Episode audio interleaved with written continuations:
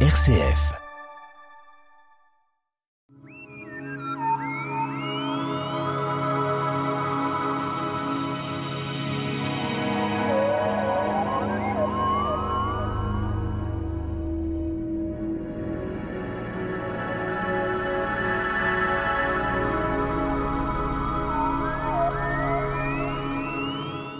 Chaque année, au premier jour du mois d'août, euh, le club d'astronomie Les Pléiades invite le public à regarder le ciel d'été à la nuit tombée, en levant la tête, mais aussi avec des lunettes et des télescopes. Notre invité, Nicolas Rossetto, justement, du club d'astronomie Les Pléiades.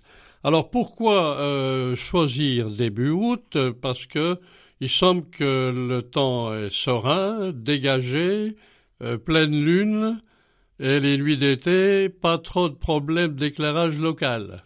Bonjour Pierre, bonjour à tous. Donc en effet, le début du mois d'août, généralement on va parler des nuits des étoiles. Pourquoi choisir le début du mois d'août? Il se trouve que au départ, la manifestation s'appelait les nuits des étoiles filantes, au début des années 90. Donc qui dit étoiles filantes bah, dit peut-être qu'il y a des étoiles filantes à ce moment de l'année. Et en effet, il y a un essa d'étoiles filantes, les Perséides, qui est peut-être l'essaim des étoiles filantes le plus connu, qui se produit aux alentours du 10 août. Donc les dates ont été retenues à ces moments-là de l'année. Alors, c'est important, je signale que vous parlez bien la nuit des étoiles, bien sûr, et autres, et autres manifestations, parce que là, il y a, à partir de votre séjour, l'époque où ça a lieu dans la nuit tombée, il y a toute une manifestation, d'observation, euh, des questions-réponses parmi le public qui va venir. Alors en 2022, peut-être une date maintenant? Alors, en effet, en 2022, nous avons d'autres dates en collaboration avec les maisons pasteurs, donc qui permettent d'avoir finalement d'autres chances de pouvoir observer le ciel. Nous avons une date au début du mois de juillet, le 5 juillet, et ce sera au Mont-Roland à partir de 21h30, et aussi à la fin du mois d'août, plutôt du côté de Vadan, vers Arbois, à partir de 20h30. Eh bien, nous rappellerons les dates à la fin de notre séquence. Alors, présentation, ben, bien sûr, de le club d'astronomie des Pléiades. On sait que dans le Jura, un certain nombre de clubs fonctionnent bien dans différents endroits. Alors, les Pléiades, ah, les Pléiades, c'est des étoiles? Tout à fait. Les Pléiades sont des étoiles, même un groupement d'étoiles qui se situe dans la constellation du taureau et qui compte entre 200 euh, et 300 étoiles. Bon, nous ne sommes pas aussi nombreux au club. Alors le club, justement, ce sont des personnes qui viennent de tous horizons, hommes, femmes, jeunes, et qui, dans leur euh, présentation, si on peut dire, euh, vont être passionnés déjà par tout ce qui se parle d'astronomie, une formation, ces personnes ou du public, euh, des personnes qui ne sont pas forcément euh, scientifiques? En effet, pas forcément scientifiques. Dès lors qu'on est curieux du ciel, bah pourquoi pas aller rejoindre un club où les gens sont aussi curieux du ciel. Donc le club a été reformé dans les années 90, après une pause dans les années 80, et essentiellement constitué de jeunes et de moins jeunes, mais ça fonctionne autour de cette curiosité du ciel. Et on se situe autour de 20 personnes, 25 personnes? Voilà, entre 20 et 20 personnes en fonction des années. Alors quand on regarde le ciel, on le regarde à l'œil nu, c'est important, les gens vont arriver, le ciel sera étoilé, et on regarde, on lève la tête à l'œil nu. Bon, euh, on peut penser que c'est bien, mais il suffit aussi d'aller plus loin. Alors les instruments que vous mettez à la disposition des personnes, euh, euh, comment euh, jumelles, télescope ou quelque chose de plus pointu pour aller plus loin? Alors, en effet, pour regarder le ciel, on peut se dire que regarder à l'œil nu, c'est bien. Et c'est déjà un bon début. Et en effet, au club, nous disposons de différents instruments qui va de la paire de jumelles à la lunette, au télescope de différents diamètres qui permettent d'explorer le ciel de différentes manières, étant donné que à l'œil nu, on voit beaucoup de choses, mais avec des instruments, on peut voir davantage et des choses différentes. Généralement, les personnes sont accueillies, on leur explique dans ce qu'elles vont voir avec télescope. Oui, euh, lorsque nous faisons nos réunions le vendredi soir, nous avons notre petit rituel de venir explorer le ciel actuel. Ensuite, nous passons éventuellement à un exposé où nous traitons d'un sujet particulier d'actualité et si le temps le permet, nous observons. Et les gens sont bien sûr bienvenus à apporter leurs instruments ou éventuellement venir emprunter un instrument que nous avons. Alors, sachant que vous êtes positionné vers la Crissé, il semblerait que quand on regarde le ciel, si on passe à une heure de temps ou plusieurs, on voit un ciel différent parce que tout ça bouge.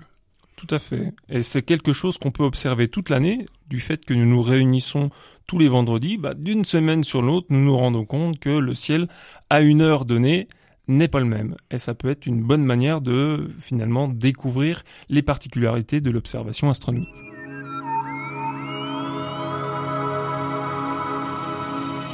La tête dans les étoiles, le magazine de l'astronomie sur RCF Jura, présenté par Pierre Vialet avec la collaboration de l'Astroclub Les Pléiades à Dole.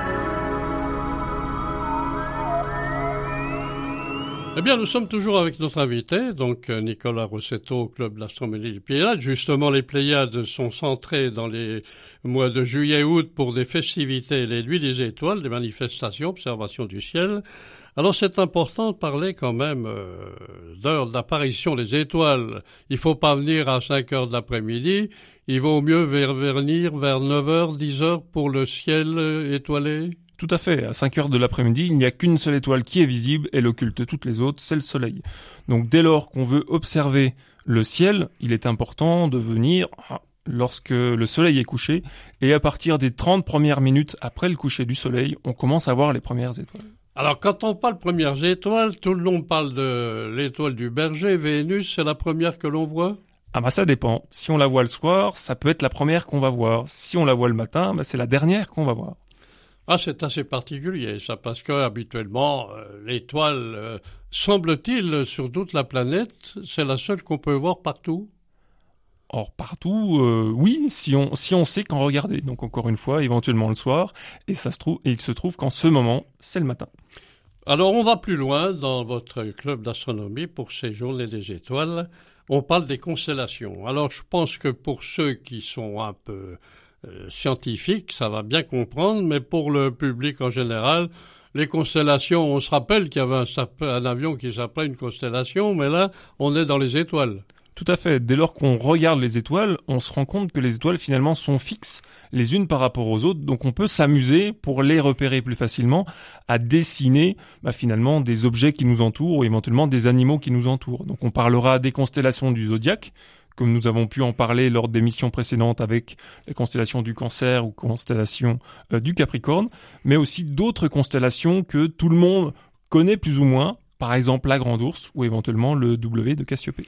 Alors tout ça est nécessaire avec des télescopes puissants.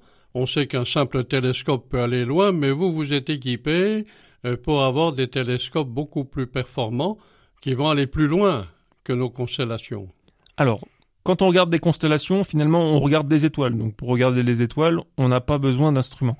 Par contre, en effet, dès lors qu'on veut aller chercher des objets qui se trouvent dans ces constellations-là, par exemple des planètes, par exemple des amas d'étoiles, par exemple des nébuleuses, on a besoin d'instruments qui nous permettent de grossir davantage, de capter davantage de lumière. Et c'est là que vont rentrer en scène paires de jumelles, lunettes et télescopes. Avec explication de vos membres du euh, Conseil euh, des Pléiades. Alors on parle aussi du triangle d'été. Alors le triangle d'été, c'est un triangle avec des étoiles Alors c'est un triangle dans le sens où on a trois étoiles, on peut les relier chacune par un par un côté finalement, euh, chacune d'entre elles, chaque couple d'étoiles par un côté, donc on va former un triangle.